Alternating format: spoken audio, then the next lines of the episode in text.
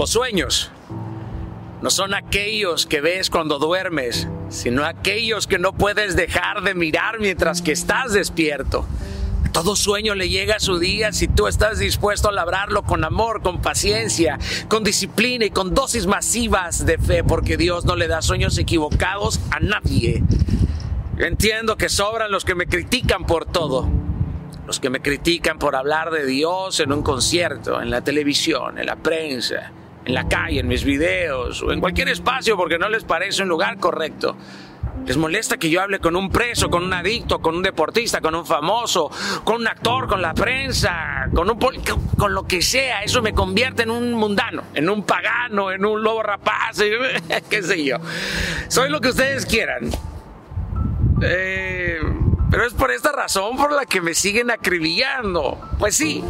Y porque cuál sigue siendo mi respuesta. Sigo avanzando, sigo afincando mi fe, querida, querido.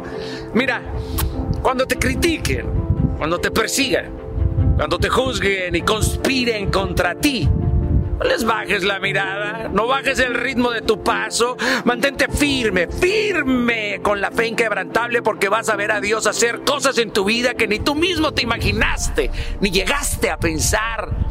Porque el Dios de Pablo, el Dios de David, el Dios de Elías, sigue aquí, también es tu Dios y Él sigue haciendo milagros, Él sigue transformando lo vil, lo roto, lo perdido y lo sigue usando para su gloria. ¿Por qué?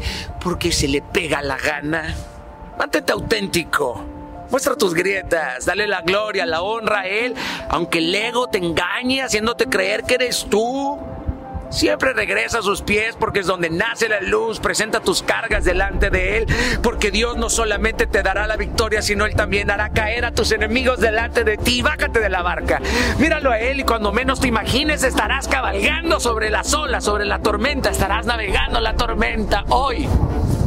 Yo me aferro con ahínco a la misión. Yo me pongo la armadura, rompo esquemas y paradigmas porque sé que quien me llamó me mira con misericordia, conoce mi corazón y sabe todo de mí y aún así me ama. Me ama y me sostiene y me va a sostener hasta que Él quiera y el día que Él me rompa o me humille, Él me volverá a levantar porque soy de Él. Él puede hacer conmigo lo que quiera porque cuando se trata para girar la onda y derribar gigantes, pues a mí no me tiembla el pulso.